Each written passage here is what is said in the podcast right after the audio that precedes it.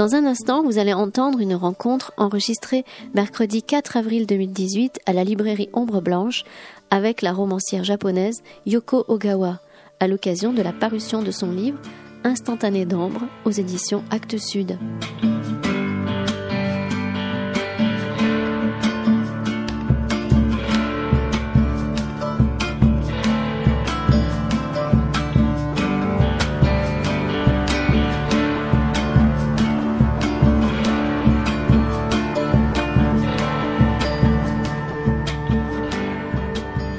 Bonsoir à tous. Merci d'être euh, venus si nombreux à cette rencontre euh, assez exceptionnelle avec euh, Yoko Ogawa qui nous fait le plaisir d'être avec nous ce soir. Nous sommes accompagnés par Sophie Reffle qui se charge de faire la traduction pour cette rencontre. Sophie qui est traductrice du japonais pour les éditions Actes Sud, qui n'est pas la traductrice de Yoko Ogawa mais qui la connaît bien et qui connaît bien son univers et qui nous sera d'une très très grande aide ce soir pour euh, échanger avec Yoko Ogawa. Yoko, avant de parler de votre dernier livre, euh, qui doit être le 25e, 26e traduit par Actes Sud, je crois, je voulais d'abord vous poser une question justement par rapport à la maison d'édition Actes Sud, qui vous suit en France depuis toujours. J'ai cru comprendre qu'au Japon, c'était quelque chose de très rare, ce lien entre éditeur et auteur. Qu'est-ce que ça change pour vous Qu'est-ce que ça vous fait de savoir que vous avez un éditeur ici qui vous suit et qui vous est très attaché えっと、フランス語版が出版されてあのフランスに来るたびにアアクトゥスッドっていう会社がどんなに良心的な精神で 文学を愛する気持ちで本を作っているかっていうことを折々にこう耳にしてああ自分はなんて幸運な出会いからこの出版社で本を出させてもらっているんだろうっていう感謝の気持ちにいつもなります。chaque fois qu'un de, des livres de Yoko Ogawa, plus dans le micro, de Yoko Ogawa est publié en France, euh, et elle, elle est Et chaque fois qu'elle vient en France, elle, est toujours euh, profondément. Elle se réjouit toujours que ce soit Actes Sud, Actes Sud, une maison qui aime vraiment la littérature, elle d'être toujours publiée par Actes Sud. Votre dernier roman publié en France, qui est sorti cette semaine, qui s'appelle donc Instantané d'ambre, est un roman où on retrouve euh, vos thématiques principales qu'on va développer tout au long de la rencontre. Je vais juste euh, résumer brièvement euh, le, contexte de ce roman. ce roman va nous raconter l'enfance de trois enfants qui vont être amenés par leur mère dans une maison isolée et enfermés dans cette maison. Euh, on va les suivre vivant plusieurs années, euh, seuls, coupés du monde. L'histoire nous est racontée bien des années après par euh, une femme qui a la chance de connaître un de ses enfants alors qu'il est âgé et qui va nous raconter cette enfance extraordinaire. on va commencer la rencontre par une brève lecture euh, d'une page qui est au début du roman pour donner à entendre à nos spectateurs qui sont là euh, l'essence du roman, un petit passage dont je me suis dit que ça donnait complètement à la fois le résumé de la situation et l'ambiance dans laquelle nous allons être plongés tout au long de ce roman. On commence par la lecture en japonais peut-être? J'aurais l'impression d'être traductrice, comme ça ce sera merveilleux. こうして子供たちには新しい名前が必要になった。ママのアイデアで、それらは子供理科図鑑の中から選ばれることになった。いつのクリスマスだったかパパが送ってきたきり、結局誰にも読まれないままずっと本箱の片隅に押しやられていた図鑑だった。さあ、目を閉じましょう。ずるはいけません。最初は姉からだった。もちろん姉はずるなどせず、顔がシワだらけになるほどきつく目をつぶり、図鑑の真ん中からやや後ろ寄りのページを開くと、勢いよく一点を指さした。姉はオパールになった。なんて可愛らしい名前でしょうか。喜ぶママの隣で姉は自分の人差し指の先にあるまだら模様の小石に黙って視線を落としていた。不意に自分と近しい間柄になってしまったその小石にどんな表情を向けたらいいか迷っている様子だった。下の弟が姉と同じ好物のページを開いたのはただの偶然だったのか、ページの具合が開きやすくなっていただけのことなのか、とにかく彼はよだれだらけの手で目のを選んだ。写真で見る限りそれはオパールよりずっと地味な小石だった。真ん中の男の子は馬の脳みそに似ているのでこの名前が付けられましたという一行を目にし、弟が気の毒になった。そんなことにもお構いなく、弟はママの膝によじ登り、お得意の歌を歌っていた。La mère a donné de nouveaux noms à ses trois enfants au moment de quitter la maison où ils avaient vécu jusqu'alors, afin d'emménager dans la villa que leur père utilisait autrefois pour son travail. À partir d'aujourd'hui, nous oublions notre nom d'avant, avait-elle dit d'un air sévère en serrant la main de chacun.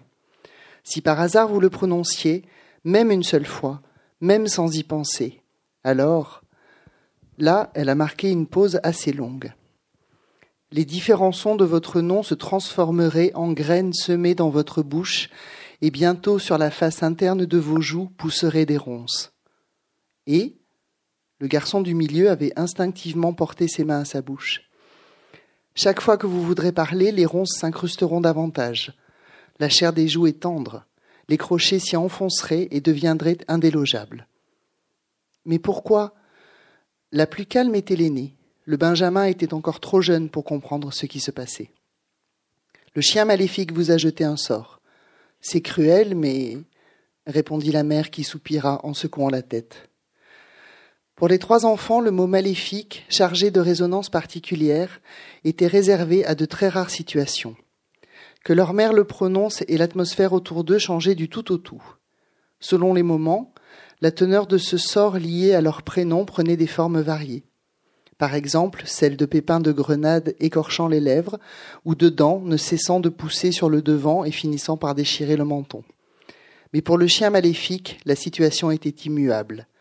Il les guettait à tout moment par-delà le mur de briques. C'est ainsi qu'ils avaient dû chercher de nouveaux noms. Le décor est planté. Cette femme va emmener ses trois enfants dans une maison à la suite de la mort de la Benjamine de la fratrie, euh, qui meurt après avoir été léchée par un chien, et la mère raconte aux enfants que ce chien est donc maléfique et a jeté un sort et emporté, euh, leur petite sœur. Euh, on retrouve dans l'image de la maison une figure assez classique dans vos romans, qui est cet univers clos dans lequel évoluent les personnages, Qu'est-ce que vous apporte dans un, une construction romanesque un univers clos? Est-ce que c'est un endroit rassurant, inquiétant, inspirant Quel est le rapport que vous avez à cet espace fermé que vous utilisez souvent あの振り返ってみるといつも閉じられた場所を書き続けてきたなと思いますあの病院とか島とかチェス盤とかあのそういうこう閉じられた空間の中にこうさものを書く人間として立つとかつてそこに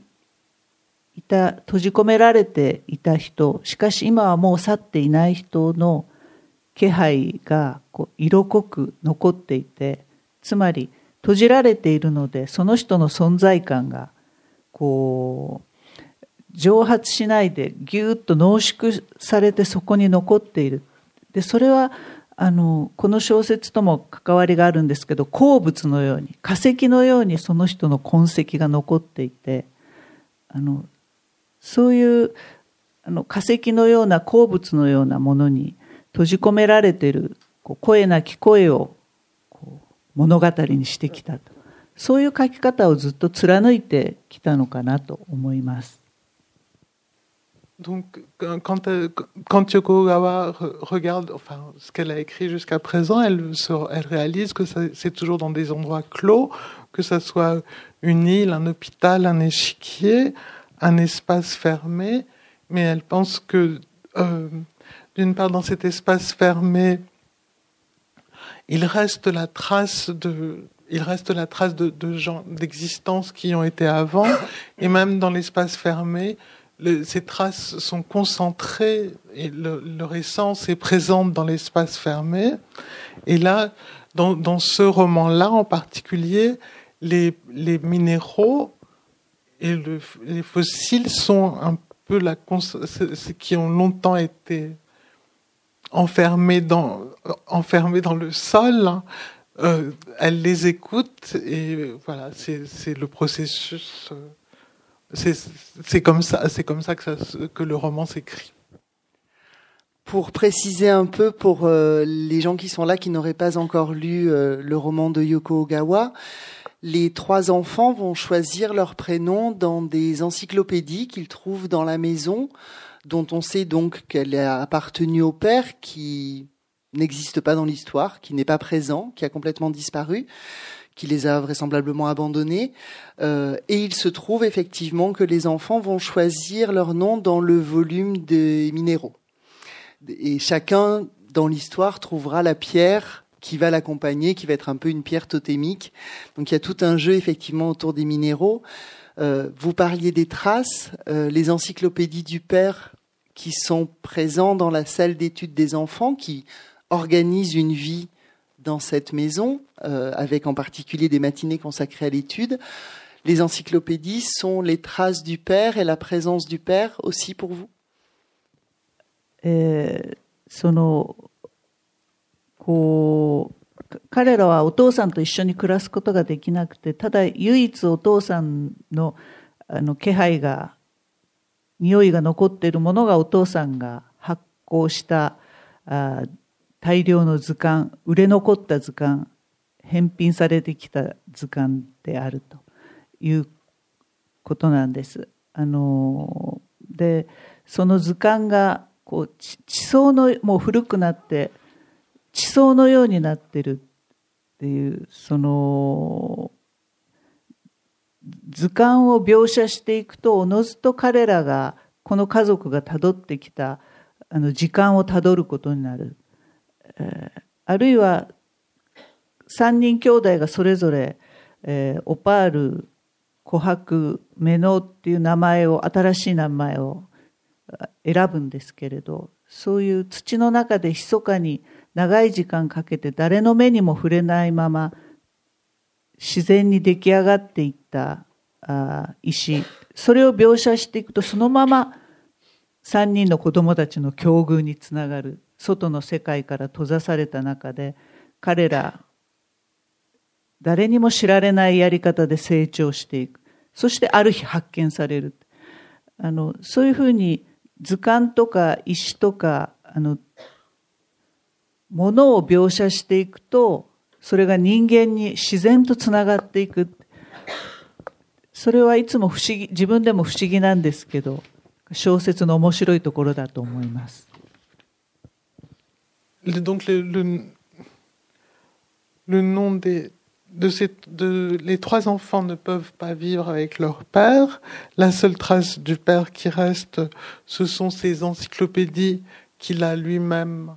Qu'il a, le père, on nous, on, dit, on nous dit dans le roman que le père écrivait ses encyclopédies et les la trace du père dans la, dans la maison où vivent les enfants, ce sont ces encyclopédies invendues qui elles-mêmes sont en état, enfin, sont en passe, ne sont pas en très bon état pour certaines. Et donc, mais c'est dans ces encyclopédies que le, que les enfants choisissent leur nom. Et il se trouve que ce sont des noms de pierres et les pierres sont enfermées dans les pierres à, l'origine elles se forment dans la terre elles sont enfermées enfin les pierres c'est dans la terre et elles deviennent de et un jour elles sortent de la terre et mais on ne sait pas comment comment la pierre se forme donc ce processus c'est un peu ce que raconte le roman le sort d'enfants qui grandissent sans que personne ne sache comment. Et ça, c'est le, c'est ce que, c'est ce que voulait écrire Yoko Ogawa. Alors, on va suivre effectivement ces enfants pendant plusieurs années qui vont grandir euh, livrés à eux-mêmes puisque la mère va trouver un travail et donc par le matin rentre le soir. Aucune euh, influence extérieure, euh, aucune présence extérieure. Je trouve que particulièrement dans ce roman, vous avez su nous montrer l'enfance dans tout ce qu'elle a de, magique et de, pur d'une certaine manière. Est-ce que euh, vous aviez envie de retrouver cette absolue pureté euh, Les enfants ne, ne souffrent absolument pas de cette situation. Ils sont trois d'abord, ils ont les encyclopédies, ils ont le jardin. Euh, est-ce que vous avez eu envie de, de, retrouver une liberté et une innocence de l'enfance à travers ce roman plus que dans les autres あの彼ら三人本当に死んだ妹を愛してたしお母さんその妹を一番下の娘を亡くしてしまったお母さんのことをあのの助けになりたいと 願ってたそういう子供が親を選べずにそのたった一人の親のために自分が何ができるかっていうことを考えるそういう子供のこうかつて自分も子供だったけど忘れてしまったすごく神秘的な感受性っていうのをあの表現したい。しかしそれは永遠には続かないんですね。ある時絶対破綻するっていうそのこの3人のこの本当にあの楽園のような生活がいつ崩壊するんだろうもうその足音がすぐそこまで聞こえるっていうそういうこの予感の小説でもあると思います。Donc ces trois enfants aimaient, aimaient beaucoup leur sœur disparue et ils veulent absolument aider leur mère. Ils, veulent, ils voudraient l'aider parce que la mère souffre beaucoup aussi du décès de cet enfant. Et donc, ce qu'elle voulait écrire, c'était aussi cette pureté, ce côté, enfin, presque une pureté, oui, cette grande pureté. Et, euh, mais en même temps, tout le temps, il y avait le sentiment que cette situation ne pourrait pas durer toujours, que, c'était très fragile. Et donc le roman, c'est aussi un peu l'histoire de... Ce qu'elle a voulu écrire, c'est ce sentiment que ça allait... Ce sentiment toujours au, bord de la perte, au bord de... Cet univers peut céder à tout moment. Alors il y a deux mouvements contraires peut-être dans le roman, c'est l'impression que j'ai en écoutant votre réponse. Euh, à la fois cette sensation effectivement que que ça que ça ne peut pas durer, mais qui arrive euh, au moment de l'adolescence de la sœur aînée, et en même temps, euh, comment dire, euh, cette sensation d'éternité absolue. Euh, vous parlez d'être d'être sur le fil comme ça. Euh, je reviens sur la question de l'enfance puisque je crois que c'est dans le petit joueur d'échecs où vous dites que grandir est un drame. Est-ce que c'est la... Euh, vous n'écrivez pas des romans fantastiques? Est-ce que c'est la réalité qui fait que la situation doit s'arrêter ou est-ce que c'est la sortie de l'enfance pour un des enfants qui arrête cette situation et ce rêve euh, un peu, cette situation un peu irréelle.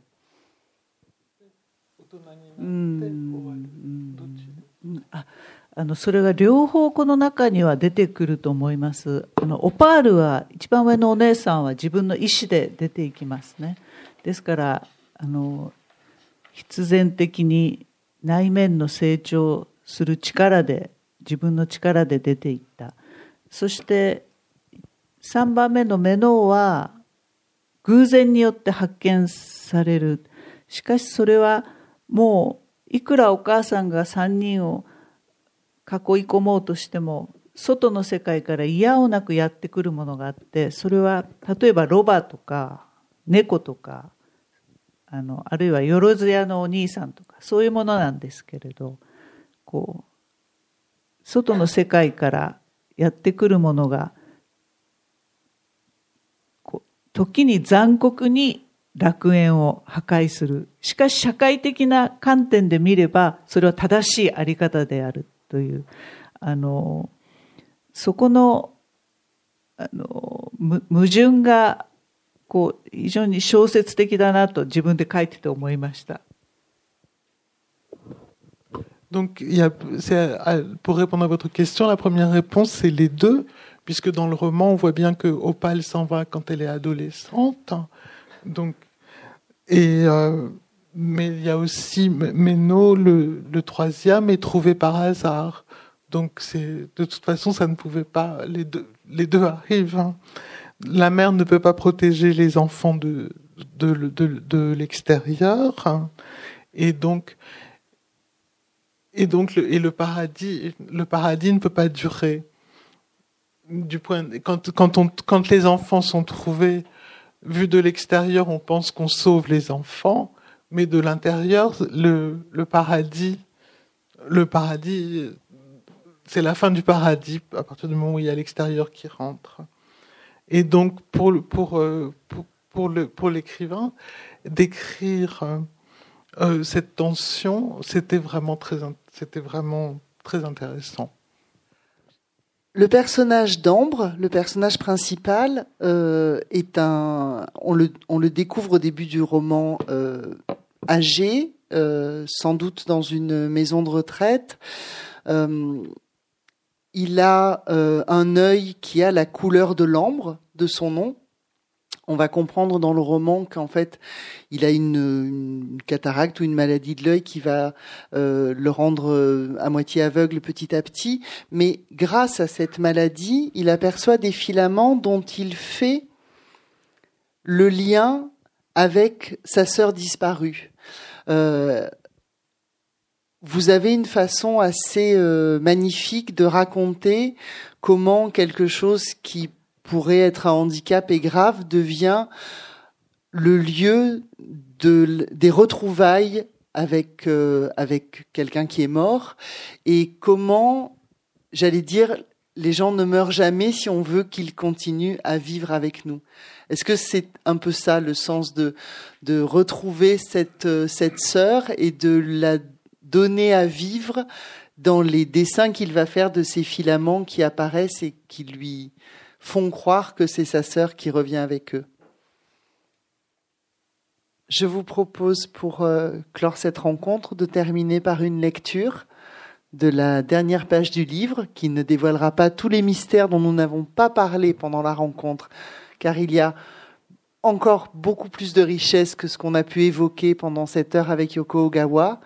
Euh, voilà, je vous laisse euh, traduire Sophie et puis on va terminer par la lecture. Alors juste peut-être, euh, on en a parlé tout à l'heure, mais pour le, préciser quand même, euh, Yoko parlait de, de, cette Benjamine qui apparaissait quand on feuilletait les livres. Euh, le personnage d'Ambre dessine. Je vous parlais des filaments qu'il avait, qui apparaissaient dans ses yeux. En fait, il s'inspire de ces visions qu'il a de ces filaments pour dessiner dans le coin des encyclopédies, et c'est ces dessins qu'il fait défiler comme un dessin animé et qu'ils appellent les, instantanés, qui, fait, qui font donc revivre la ジェンヌでは最後に、この主人公の琥珀はしかし最後芸術家としてあの死ぬということになります。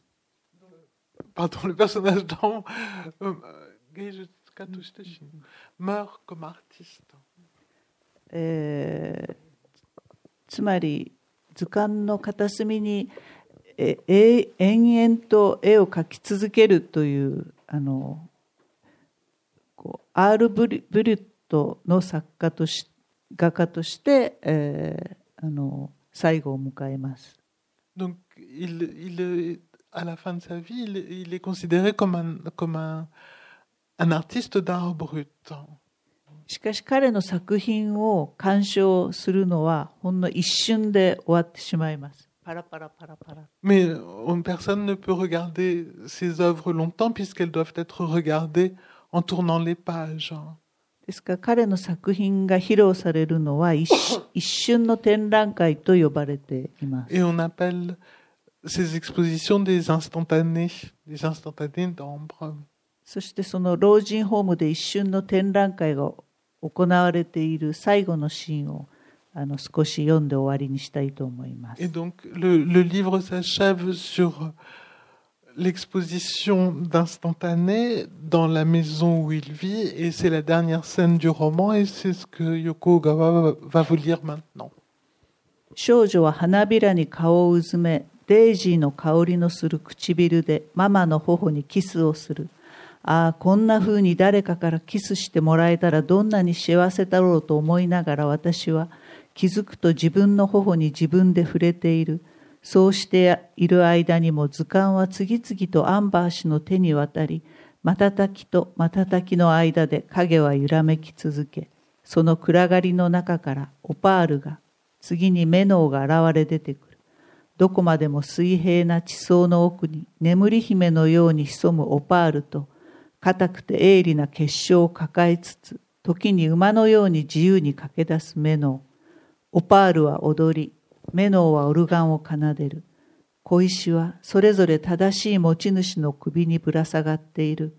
あの子とママとオパールとメノウ。彼らはミモザの下に集合し、これ以上無理というほど近くに体を寄せ合い一つになる。頭上を一陣の風が渦巻き、ミモザの花びらを散らす。皆の髪の毛が、羽が、たてがみが黄色い飾りで彩られる。そして合唱が始まる。オルガンの音色も歓声も、ページの風に隠れて私たちの耳には届いてこない。ただ彼らだけに聞こえる歌が図鑑の片隅に響いている。琥珀の指先がそれを包み守っている。以上です。Le deuxième puis le troisième volume encyclopédique sont feuilletés l'un après l'autre. Soudain, on s'aperçoit que la silhouette de la Benjamine gagne rapidement en densité. On s'inquiète à l'idée que l'obscurité va peut-être l'engloutir, mais le visage de la fillette est toujours aussi joyeux. Même l'ombre refl- reflète son sourire. Bientôt, comme une chrysalide, elle grossit, et lorsqu'elle arrive à maturité, à peine a-t-on remarqué une fêlure que la silhouette de leur mère apparaît. En tailleur strict, escarpin de cuir, les cheveux bouclés et du rouge aux joues, elle est aussi belle qu'une actrice. Chaque fois que ses talons touchent le sol, les pâquerettes s'épanouissent. La Benjamine plonge son visage dans les pétales et de ses lèvres qui sentent la pâquerette dépose un baiser sur les joues de leur mère. Je soupire à l'idée que je serais tellement heureuse si quelqu'un daignait m'embrasser ainsi, et je me surprends à passer la main sur ma joue. Pendant ce temps-là, les encyclopédies arrivaient sans discontinuer entre les mains de M. Amber, d'un clin d'œil à l'autre, l'ombre continue d'ondoyer, et dans cette demi-obscurité, Opale puis Agathe font leur apparition. Opale telle une belle au bois dormant au fond des strates accumulées, Agathe qui abrite en son cœur un cristal dur et tranchant et se met parfois à courir en toute liberté, tel un cheval sauvage. Opale danse, Agathe joue de l'harmonium. Les talismans dans leurs pochettes pendent correctement au cou de chacun. La Benjamine, leur mère, Opale et Agathe viennent se regrouper sous le mimosa. Les corps sont tellement proches l'un de l'autre qu'il leur serait impossible de se serrer davantage. Ils forment bloc et ne font plus qu'un. Au-dessus de leur tête, un souffle de vent tourbillonne qui disperse les flocons jaunes. Que de cheval, ailes et crinières en sont auréolées. C'est alors que commence le chœur. Le son de l'harmonium mêlé aux voix qui chantent, masqué par le souffle des pages, n'arrive pas à nos oreilles. Mais ce chant qu'ils sont les seuls à entendre n'en finit pas de résonner jusqu'au tréfonds de l'encyclopédie. Et l'extrémité des doigts d'ambre qui les recouvrent les protège. Sophie, merci pour cette traduction. あり